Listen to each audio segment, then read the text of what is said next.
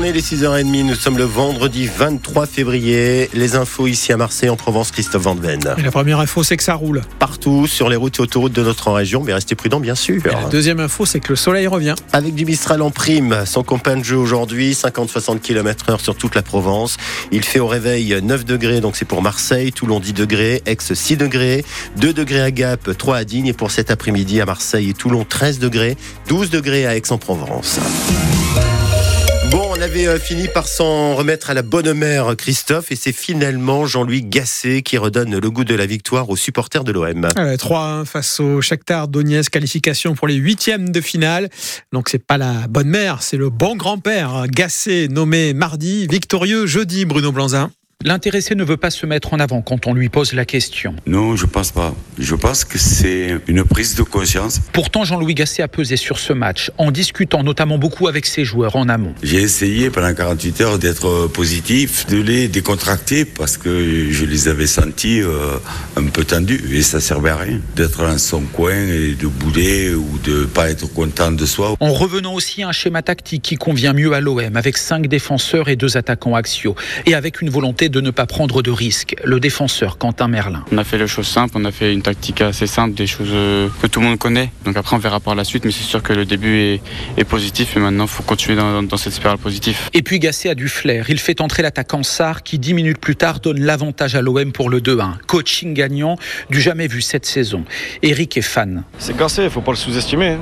C'est quand même quelqu'un, quelqu'un qui connaît très bien le ballon et le football. C'est un ancien, il faut lui faire confiance. Donc il y a déjà un effet Gasset là? Je pense. Sur l'équipe alignée, sur le vestiaire, je pense. Il va faire du bien. Ouais, c'est pas lui qui va nous faire du mal en tout cas. Ça peut pas faire de mal. Allez, tirage au sort pour la suite de l'aventure. Ce sera à midi. L'OM, seul représentant français dans cette Europa League, puisque hier soir, Toulouse, Rennes et Lens ont été éliminés. Il y a si longtemps que les réfugiés ukrainiens sont partis de chez eux. Ça fera deux ans demain, deux ans après l'invasion russe. Irina a trouvé refuge en Provence avec ses trois enfants. Alors, Irina imagine-t-elle rentrer chez elle en Ukraine un jour? C'est pas normal qu'en 21e siècle, la guerre si grande dure si longtemps. Euh, malheureusement, euh, notre pays est très très détruit et la guerre elle n'est pas finie. Si on pense de revenir, c'est plutôt de revenir dans notre vie précédente, mais malheureusement elle n'existe plus. On entendra Irina plus en longueur tout à l'heure euh, ce matin sur France Bleu Provence. Récit très émouvant à retrouver sur l'application ici et nos réseaux sociaux. Et puis à la veille de ce deuxième anniversaire, un banc a été posé sur la corniche à Marseille, un banc qui célèbre le 50e anniversaire du jumelage avec la ville d'Odessa. Emmanuel Macron attendu demain au Salon de l'Agriculture et déjà une polémique sur le débat organisé par l'Elysée. La FNSE a refusé de débattre avec le mouvement des soulèvements de la terre. Résultat, les soulèvements de la terre ne sont plus invités les élus de la métropole ex-Marseille demandent à l'État d'assouplir la loi SRU euh, qui sanctionne les communes qui n'ont pas construit assez de logements sociaux.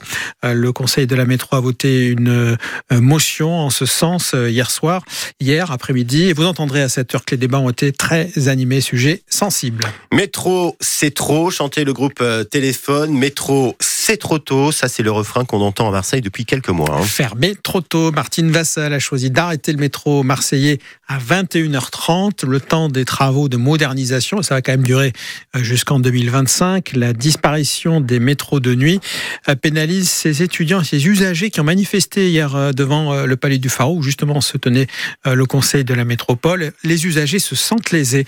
Laurent Grolet des chants, métro, bus, défaillant, des slogans. Martine, tu mets nos transports en Y. Petite référence à un très grand rapport marseillais. Pour la référence à Joule, des étudiants comme Emma, mécontents et inquiets. C'est vraiment très compliqué pour les jeunes qui terminent assez tard euh, les études en travaillant à la BU, tout ça, et qui sont obligés bah, de marcher dans des rues qui sont de plus en plus euh, en insécurité. Tellement compliqué que parfois il faut renoncer. Bah, bien sûr, on est restreint euh, à rentrer plus tôt parce qu'on n'a pas tous les moyens de prendre des Uber et des taxis. Donc ça m'arrive de dire non à certaines soirées qui sont des fois beaucoup trop loin et beaucoup trop tard. Des étudiants qui réclament à la métropole la gratuité des transports, le temps des travaux. Il y a des gens qui ont payé des forfaits pour un an, qui pensaient pouvoir utiliser les métros dans leur euh, entièreté de tranche horaire. Voilà, on ne peut pas se permettre tout le temps de payer des Uber. C'est pour ça qu'il faut qu'on rende l'argent quand même. Un coup de pouce nécessaire pour Nicolas Hu, président du comité des usagers des transports. On paye la même chose avec euh, des personnes qui aujourd'hui doivent euh, arbitrer entre euh, le dessert ou le métro. On ne doit pas arbitrer là-dessus aujourd'hui euh, dans la deuxième ville de France et au 21e siècle. Voilà, métro et dessert. Mobilisation euh, contre cette fermeture à 21h30 qui est quand même en vigueur depuis le 23 octobre dernier. Donc vous l'avez entendu, euh, la colère est, toujours euh, sur les rails. Euh, Je termine avec cette préconisation de la préfecture du Var qui nous concerne tous. Dans le Var, les habitants doivent faire des économies d'eau. Le département est déjà, déjà en vigilance sécheresse. Et la pluie est annoncée pour dimanche.